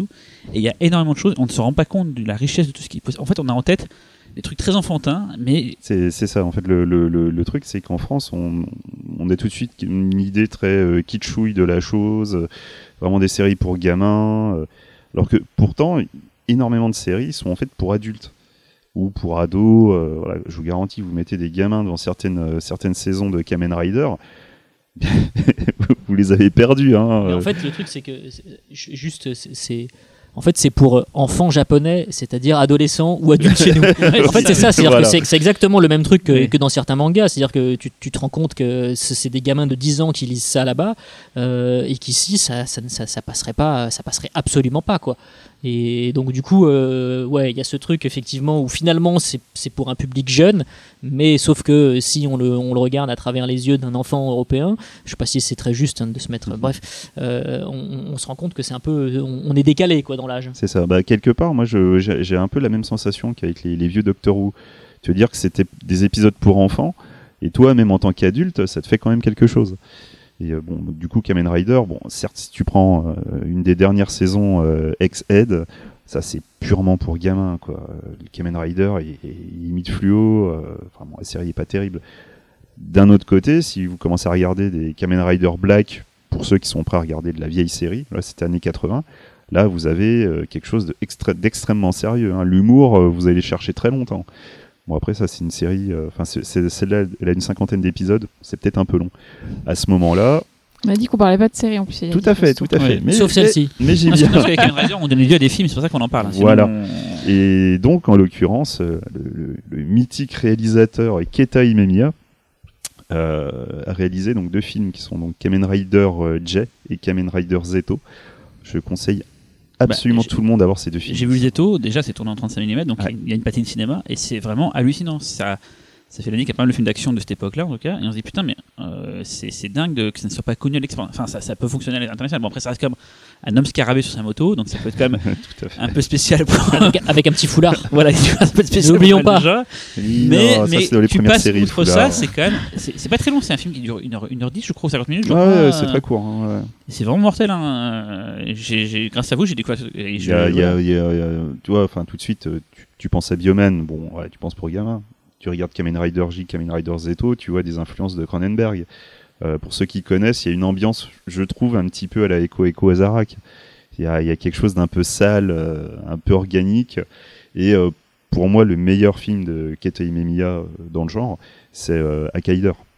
Ah oui, ça c'est bien, Akaider, Mhm. euh, c'est euh, en fait c'est un des c'est le grand méchant de la série Kikaider, qui est pareil en- encore une série avec un cyborg et tout. Mais Akaider, c'est comment ça démonte. C'est de quelle époque, euh, Oh là, c'est années 80, je dirais fin 80. Donc il y a encore cette patine. C'est pas, 89, c'est pas- euh, ah ouais, le problème, à c'est la fait. vidéo. Je trouve que c'est la vidéo qui a un peu tué le, le tokusatsu japonais. Ils Oui. sont vachement perdus. Ils ont vachement, euh, ils sont vachement plus reposés sur les effets spéciaux numériques et tout. Et avant, c'était tout en, en live, en pratique, avec des, des maquettes très réussies, avec des, effets- des pyrotechniques très réussies. Et à partir du moment où numérique est arrivé, je trouve que ça a vachement perdu en, en qualité. Donc tu conseillerais, et c'est ce que c'est ce que je voulais que tu dises, mais plutôt les séries des années 80, Mm, mm, début mm. 90, mais pas aller au-delà parce qu'il y a un problème après de, de qualité. euh, Alors après, il y a un problème de qualité, mais dernièrement, euh, Kamen Rider Amazons, donc produit par Amazon, qui est un remake de Kamen Rider Amazon de 74. qui n'était pas produit par Amazon à l'époque. Non. Cette série-là, d'ailleurs, la deuxième saison, elle commence euh, ce mois-ci, là, si je me souviens bien. Et celle-là, il faut absolument la regarder. C'est un truc de fou, quoi. Euh, Il y a une folie un petit peu comme dans les, les meilleurs épisodes d'Evangélion, couplé à du Kamen Rider vraiment purement adulte. Ça faisait super longtemps qu'on n'avait pas vu ça. Faut absolument regarder. Moi, ce qui m'a surpris, c'est quand, quand je vivais au Japon, en fait, j'étais allé le jour de la sortie d'un Kamen Rider qui venait de sortir en salle, en fait, avec euh, il y avait un, un, Ouais, ouais. un- merde, un Super Sentai avant, donc un, un, un truc à la qui passait avant. C'était le jour de la sortie, c'était en 3D. Je me souviens dans la salle, c'était que des adultes, voire des salariés qui sortaient du boulot, euh, hyper sérieux. Ils étaient en train de dire bon, on va aller voir un petit film de, scarabée à moto et tout quoi. Et, j'étais là au milieu de tous deux. Et je me disais mais c'est génial, je vivais vraiment euh, le, rêve japonais d'aller voir un Kamen Rider de sa sortie avec des salariés et c'était pas pour les gosses. Pourtant, ce qu'il y avait à l'écran aurait pu être vu, je pense, par des gosses. Euh, bon, j'ai rien compris, hein, c'était pas sous-titré, mais c'était quand même cool de voir. Mais oui, oui, non, mais c'est voilà, il y a, tout un pan quand même de la culture japonaise qui, qui est plutôt mal vu en France quelque part. Mais il faut vraiment, faut vraiment s'y mettre. Quoi. Cyril, Cyril est un exemple, un Ouais, mais exemple j'étais quand même parfait. prédestiné, euh, que Oui, je, je certes, là-dedans. certes, mais euh, XOR pour moi c'est euh, c'est un truc hyper important. Enfin voilà, donc j'étais quand même pas. euh, le Mais moins- d'ailleurs, euh, enfin, je pense que t'es pas le seul, et, et du coup, enfin, je trouve qu'en France, ça a rien donné. Là où tu dis que les Wachowski ils adaptent euh, Speed Racer, Mm. Euh, en France, il y a aucun Oui, réalisateur pour Otoniente l'instant qui a été euh, euh, qui a été influencé par ces, Non, bah, bon, Christophe Gans a fait Craig Freeman. Non, mais juste pour parler d'un réalisateur français qui a fait un truc euh, qui vient du Japon. Oui, Ah c'est oui, vrai. c'est vrai. C'est pas faux. Ok, et, tu m'as calmé. et- non, non, mais et puis, et puis Samuel Adida a des droits de, de, de, de manga, notamment Golgo 13, Takao Saito, donc il, a, il y a des trucs, hein, mais en fait ça dépend euh, qui est qui est euh, qui est euh, comment dire euh, à l'origine quoi. C'est-à-dire que euh, Gans était un, leader d'opinion assez avant-gardiste en ce qui concerne la culture telle qu'on l'appelle aujourd'hui geek. Et du coup, il a eu, il a été, comment dirais-je, un, à un moment aux commandes, si je puis dire, et de fait, il a pu choisir des projets. Et lui, il s'est tourné de manière naturelle. Je pense que c'est quelqu'un qui a toujours été tourné vers l'Asie, euh, du côté du, du, du manga, ouais. Et ça arrive du côté du, du fan film. Il y a eu des Français qui ont adapté par exemple la, la série animée euh, Dragon Ball Z en live. Euh, ça arrive. euh, bon après c'est pas des productions, euh, comment dirais-je, financées euh, qui sortiront en salle tout ça et tout, mais ça, ça arrive un petit peu. Et peut-être que c'était, euh, enfin il l'a fait très très tôt, Crane Freeman, euh, mais c'est peut-être bientôt qu'on risque peut-être de voir arri- arriver ça. Je crois- J'y crois moyennement euh, qu'en France.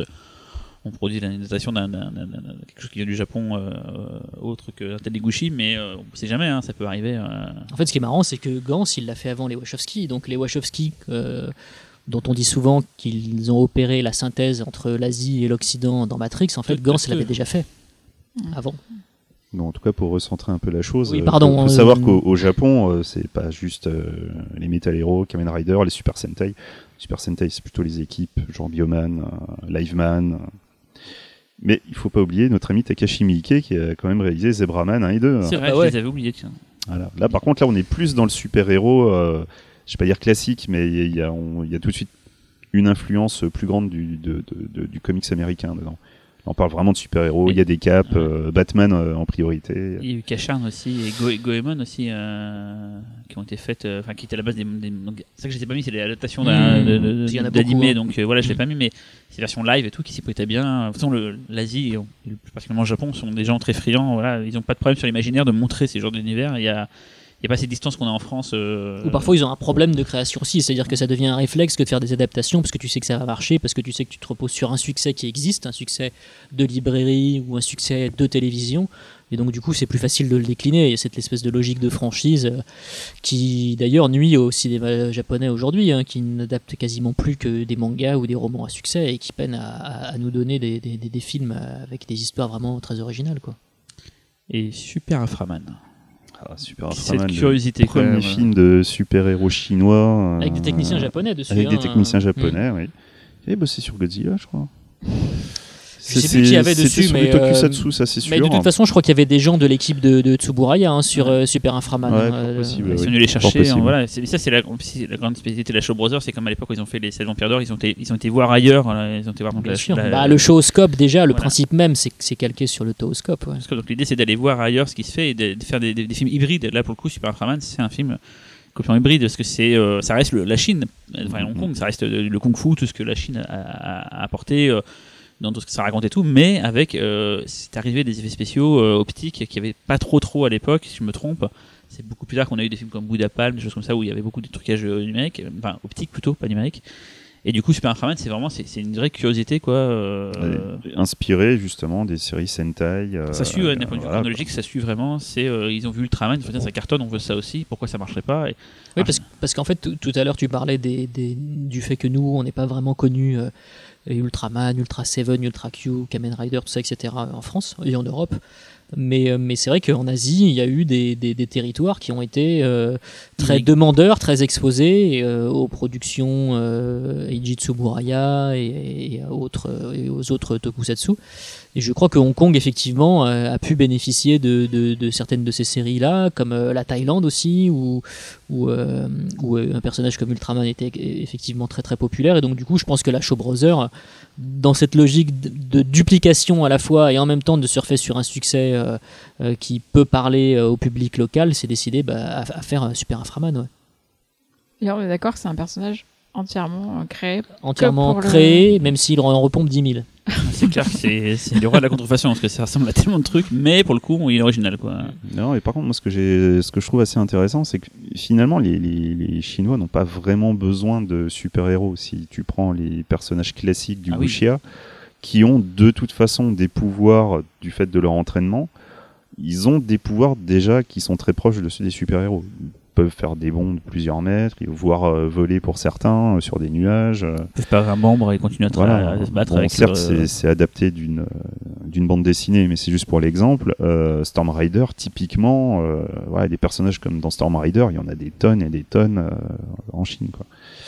Donc, c'est peut-être pour ça aussi qu'ils ont finalement pas fait beaucoup de films de super-héros purement comic book. Et Black Mask, pour le coup, c'est vraiment une inspiration, cette fois-ci, américaine, avec quand même une, une, une, une inclinaison, euh, enfin, une, une- c'est un fondement très asiatique, mais c'est vrai que Black Mhm, Mask, ça ressemble au front vert. D'ailleurs, je n'ai pas parlé du front vert parce que c'est, il y a eu la version de de Gondry, mais euh, voilà, c'est une série télé. Mais voilà, c'est vraiment pour le coup, c'est vraiment une, une sorte de, de crossover entre euh, deux mondes en fait, Euh, le super-héros américain tel qu'on le connaît, masqué et autres et tout, et le kung-fu, le, le- un, un esprit zen, enfin un état d'esprit zen et tout qu'on peut retrouver en Asie. Alors qu'est-ce que Esprit Z ou Zen zen, je veux dire, Ah, Z, pas zen. Non, Z, c'est pour le Ouais. 2. Parce que Black Mask, moi je trouve Black Mask c'est vraiment, c'est vraiment. Alors le premier film Black Mask est pas, est pas dément, mais je trouve que c'est vraiment la Non, bonne, euh, la bonne symbiose, euh, je trouve C'est entre ces. le réalisateur de What Price Survival, si je me souviens bien, Danny Lee, Daniel, ouais.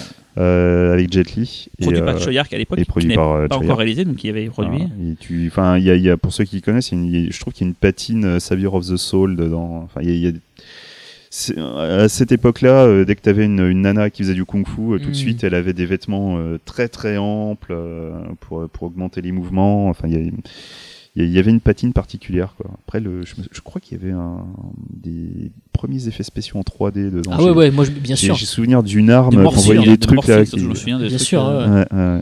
Et le 2, Ah, le 2, non, mais non. C'est carnaval, possible, quoi. le 2 est un. C'est carnavalesque, quoi. Le 2, il est tellement over the top, il est tellement n'importe quoi. On a eu plein d'anecdotes justement par euh, Courtiot et Ah oui, Carbon Julien euh, Carbon et Laurent Courtiot, qui ont- scénarisé. qui ont roulé leur boss à Hong Kong sur cette période-là et qui ont justement scénarisé ce film-là et qui nous racontaient que Choyark du jour au lendemain. Scénarisé, c'était un grand mot. Oui, voilà, ils ont essayé de lendemain, d'écrire un Il scénario. quoi. disait voilà j'ai vu j'ai pris l'avion j'ai vu des nuages on va mettre des éléphants géants dans le film voilà. du jour au lendemain il rajoutait des choses Je, complètement je vous jure qu'il y a tout ce qu'ils viennent de dire. Ouais, c'est vrai. et il rajoutait des choses au fur et à mesure parce qu'il avait des idées folles et tout. Et voilà. Et, et je pense, je pensais à ça quand j'ai écrit. Je me suis dit, tiens, Choyark, est-ce que Zoo peut être considéré comme un film de super-héros? Est-ce que euh, Green Snake, est-ce que Histoire de fantôme chinois, c'est des films. euh, Il n'y a pas la notion de super-héroïque Après, dans le faut, sens. faut euh, pas mélanger super pouvoir et super héros. Oui, alors c'est pour ça que je Exactement. C'est pour ça que je voulais mettre. euh, voilà, est-ce que quand dans Zoo, est-ce que c'est. Sinon, ouais, Jésus, euh, ça compte. Non, mais euh, est-ce que vous voyez ce que je veux dire un petit peu Non, mais peut- moi, je, je vois, je vois ce que tu veux dire. Ouais, Ah, bon, Pour moi, euh, c'est c'est pas un film de super-héros parce que ils agissent.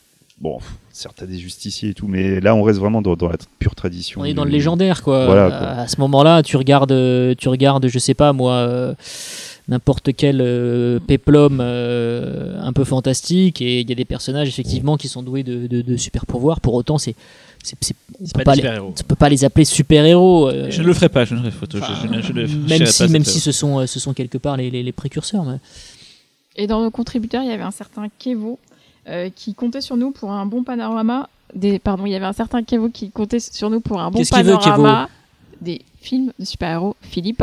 Alors j'avais mis au départ Captain Barbell dans le dans la liste, mais en fait c'est une adaptation d'une BD, donc je l'ai enlevé, euh, voilà quoi. D'accord. Que je n'ai jamais vu un seul épisode de Captain Barbell, mais j'ai vu des extraits grâce à Lana Arland dans les nuits excentriques où on avait souvent, euh, c'est très proche de Supersonic Man dans l'esprit, c'est-à-dire euh, très très cheap quoi. Et on peut aussi citer d'ailleurs, tiens je l'ai pas cité, euh, l'homme Puma Ah oui, Ah, l'homme puma. de Sergio Martino, euh, bah, non de euh, Non, euh, Alberto de Alberto de Martino, voilà. attention, Voilà, ouais. Alberto de Martino, c'est pas Sergio Martino, Ouais. qui effectivement était un super. J'ai oublié l'homme Puma, c'est la- Puma, Puma, Puma. tu es l'homme Puma. J'ai oublié quand même un des super-héros italiens. Un des plus grands super-héros, s'il te plaît.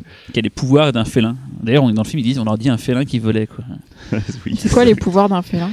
Il Il peut faire des il fait ses griffes avec ses doigts, il fait des griffes comme ça et tout, il fait des bonds, il peut voler, mais alors voler c'est un peu approximatif et Il crache des boules de poils. non, je sais pas ce qu'il fait d'autre dans le, dans le film. euh. Waouh, je l'ai découvert à la nuit excentrique aussi, mais. euh, Ça ronge le cerveau, euh, enfin, oui, c'est exactement ça. Ouais. avec Donald Pleasant. Non, c'est vraiment un film qui, ouais, C'est- ouais, ouais. un grand, un grand film. vrai qu'il y avait Donald Pleasance là-dedans. ouais. Non, Ouais, ouais. euh, on, a, on aussi le, le cinéma indien, euh, Ah. qui n'est Ah. pas avare. J'y ai pensé, mais euh, c'est tellement un truc euh, qui est vaste et que j'ai pas forcément. Je voulais pas. Soit je voulais l'aborder, il fallait dans ce cas, il fallait être très très. Non, non, non, franchement, il y, a- il y a quelques titres que tu peux aborder Ah, euh, cash. Alors, déjà, avant, Mister India. Mister India, très important. Mister India, c'est un film de 87. Ouais. Et euh, si je me souviens bien, je crois que c'est le mec qui a réalisé ensuite Elisabeth, un un film américain. Pas Euh, comme New. York, Golden New. York, je t'aime. euh, ouais, et euh, exact, Elisabeth, ouais, The Golden Age. Ouais. Et en fait, euh, Mister India, c'est un homme qui va découvrir une ceinture euh, qui va lui permettre de devenir invisible. Et euh, il va essayer de contrer euh, les dessins funestes du méchant Mogambo. Alors pourquoi est-ce que j'en parle? Il faut savoir qu'en fait, Mogambo, le méchant de Mister India, c'est l'équivalent de Dark Vador pour le reste de la culture pop du monde. C'est un- Non, mais c'est le personnage est, est ultra culte. C'est considéré comme un des plus grands méchants du cinéma indien. Et pareil, il a plein de tirades qui sont qui sont vraiment restées dans dans, dans l'inconscient collectif. Les gens euh, sortent des phrases de Mogambo dans leur vie de tous les jours. Ah, ça m'est arrivé encore hier en fait. Donc Euh, c'est euh, un pote au boulot qui. Et C'est- la- mais c'est- la chanson Assis, Mobango, ça vient de Non, non, c'est- non plus. Non, non. Et donc du coup après Mister India, euh, bah forcément la trilogie euh, Krish. dont le premier Ah, n'est pas cliché. Alors en fait C'est Koimi- c'est Koimil Gaia. Ouais. Ensuite on a Krish et ensuite on a Krish 3. C'est ça, voilà, il y a un saut dans le. Voilà. Euh, Gaia, en fait, c'est une sorte de ET. euh, Gaia. Ouais. Oui, Gaia, ouais. C'est une sorte de E.T. euh, indien. Plus proche.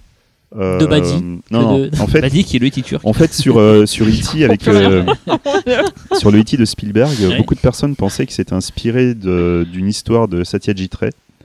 euh, qui avait euh, commencé à être produite dans les années 60, enfin bon, qui s'est jamais faite. Et du coup, dans Call Me Gaïa, on retrouve des éléments euh, de, de, de cette histoire. Donc le personnage principal qui est une personne euh, mentalement retardée. Mais Satya Qui va Ray n'a pas fait de film de Non. super-héros. hein. non, non, je te rassure. hein. Ok. Je te On a rien raté alors. Non, non. Et euh, du coup, Call Me Gaïa, c'est bon, voilà, donc c'est un, un handicapé mental qui va rencontrer des extraterrestres. Et le film a été un succès phénoménal. Il est sorti en 2003. C'était le plus gros, le plus gros succès Bollywood de l'année. Euh, bon, beaucoup de personnes disent que c'est le premier film de SF. C'est totalement faux. Euh, c'est absolument pas le premier film de SF euh, d'Inde. Mais par contre, c'est sûrement celui qui a le plus cartonné. Ça, c'est sans hésiter. Du coup, ils ont décidé de faire une suite. Mais plutôt que de faire une suite sur le même principe, ils ont décidé de faire un vrai film de super-héros avec le, le fils du personnage du premier film, qui du coup avait réussi à avoir des pouvoirs, euh, devenir super intelligent.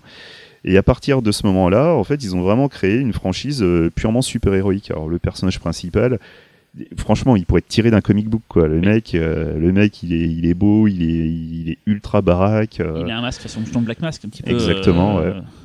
Et euh, Krish, bah pareil quoi, le deuxième a cartonné. Je crois même, alors je n'arrive pas à me souvenir de l'année malheureusement. Et comme j'ai oublié ou mes notes, Le deuxième. le deuxième donc Krish, premier du nom, Ouais. premier du nom, a failli euh, participer aux Oscars. Et je ne sais plus en quelle année, je pense que c'est pas en 2006. Et je crois que c'est un autre film indien qui, qui a été euh, sélectionné à la place.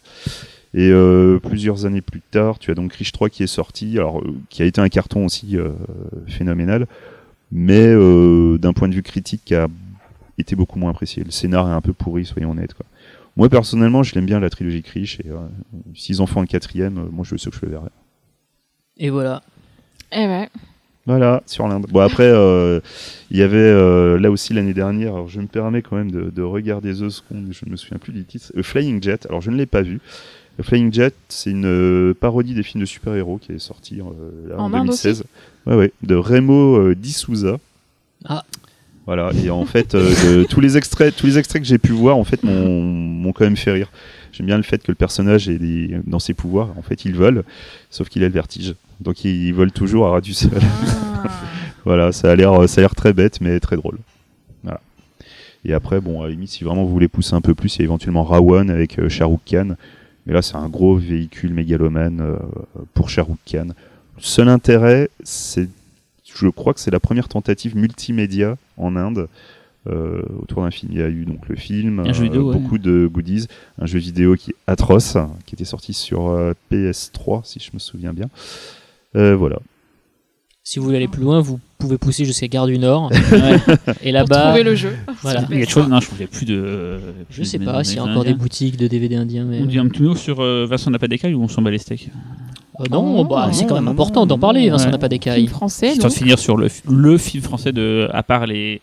qu'on aurait pu parler des, des Fort Thomas, des choses- comme ça, quoi. Mais c'était l'adaptation, donc on les, a, on les a volontairement éloignés. Mais du coup, c'est le seul film original français super-héros. Enfin, j'espère qu'on n'en a pas oublié. Peut-être que Bernie est un film de super-héros, je sais pas. Mais, euh, mais en tout cas, voilà, c'était le seul. Euh... Fausto, toi qui es la, la mémoire du fantastique en France. euh. Non, moi, je suis pas trop fan du film, mais je, je déteste pas non plus. Euh, J'avais Est-ce été qu'il y a d'autres films, est-ce qu'il y a d'autres films de super-héros français euh, originaux comme ça? C'est ça la question que j'avais en fait. Ah, pardon. Waouh. Euh, Moi, de mémoire, je dirais non. Ah, Euh, moi je aussi, crois euh. qu'il y en avait un qui, avait, qui, qui essayait d'être produit, mais euh, un truc qui se passait en, avec première, pendant la Première Guerre mondiale, je crois. Les Sentinelles Enfin, Ouais, c'est ouais, ouais. Ça va une série télé bientôt. Ça. mais en, Ah, tout, d'accord, enfin, ouais. en tout cas, dans ce qui est sorti, non, je crois pas. hein, euh, on, on s'est jamais trop, on n'a jamais trop essayé de de, de, de- de pénétrer ce territoire-là. En tout cas, en France, faut dire que c'est pas vraiment. Bon, on en a déjà que le, déjà que le fantastique, ouais, mais bon. En BD, on a Super Dupont par exemple. bah, on a après on a de- on a nos, nos héros à nous, mais euh, mais euh, Ah, Astérix. si, si tu le faisais en film, Bah, Super Dupont serait ouais. une parodie. Hein. carrément. Mais en plus. euh, Mais c'est une adaptation. c'est- Oui, voilà. Déjà, on est dans les adaptations, puis les adaptations qu'il y a eu, c'est pas comme si elles étaient vraiment hyper bandantes et voilà, pas forcément. Brissière, on en avait parlé euh, sur- en off. sur euh, Vidoc ou sur voilà, ce genre de trucs, quoi. Donc voilà, du coup, Vincent n'a pas d'écailles. Et déjà, est-ce que c'est vraiment. J'ai pas vu le film. Moi, je trouve que. est-ce qu'il a pas d'écailles. Alors non, il en a Non, il pas. en a pas. Et euh, donc spoil dans le titre, bim. Mm. Et, euh, et du coup, euh, je trouve que ça se rapproche, euh, enfin, de ce que vous avez raconté sur euh, Jigrobot, mais j'ai pas vu Jigro- Jigrobot. Ouais, ouais, à de me dire, Mm. dans le sens où euh, le, le fait qu'on découvre sa force de manière assez naturelle, parce que je me rappelle, il porte une bétonnière quand Mm. même.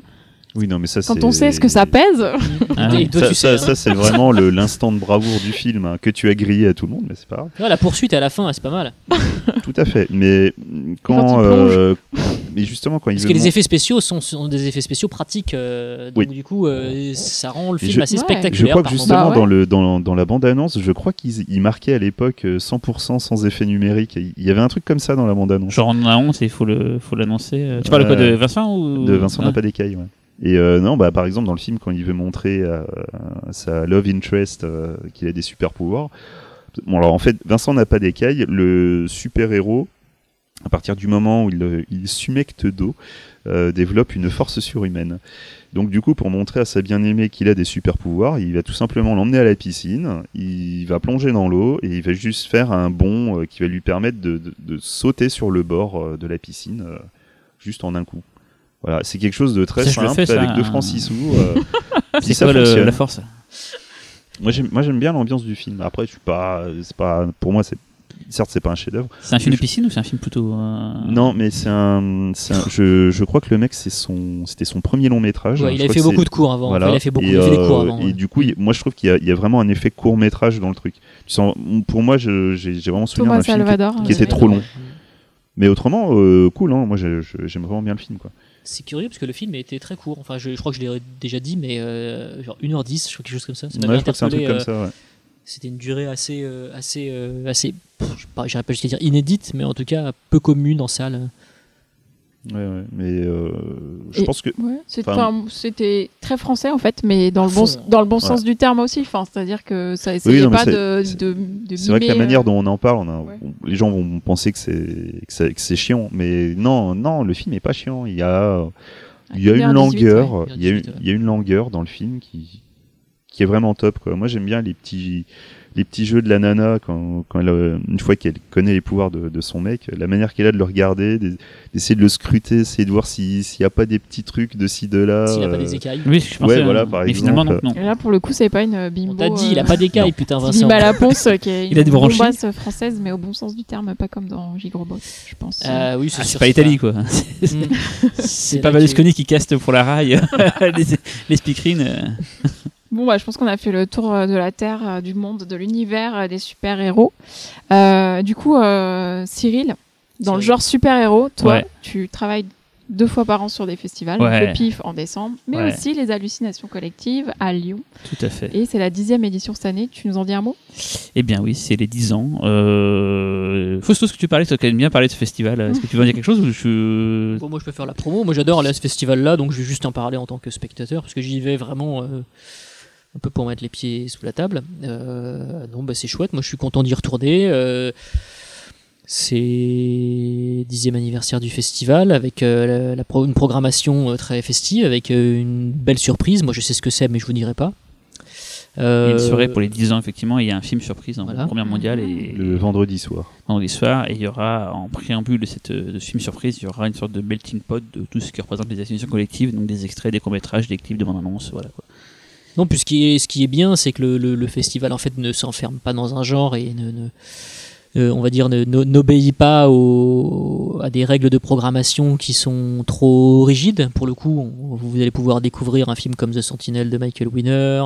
euh, vous allez pouvoir revoir un, un- long métrage hyper spectaculaire en termes de mise en scène euh, qui, qui est Seuil Kuba.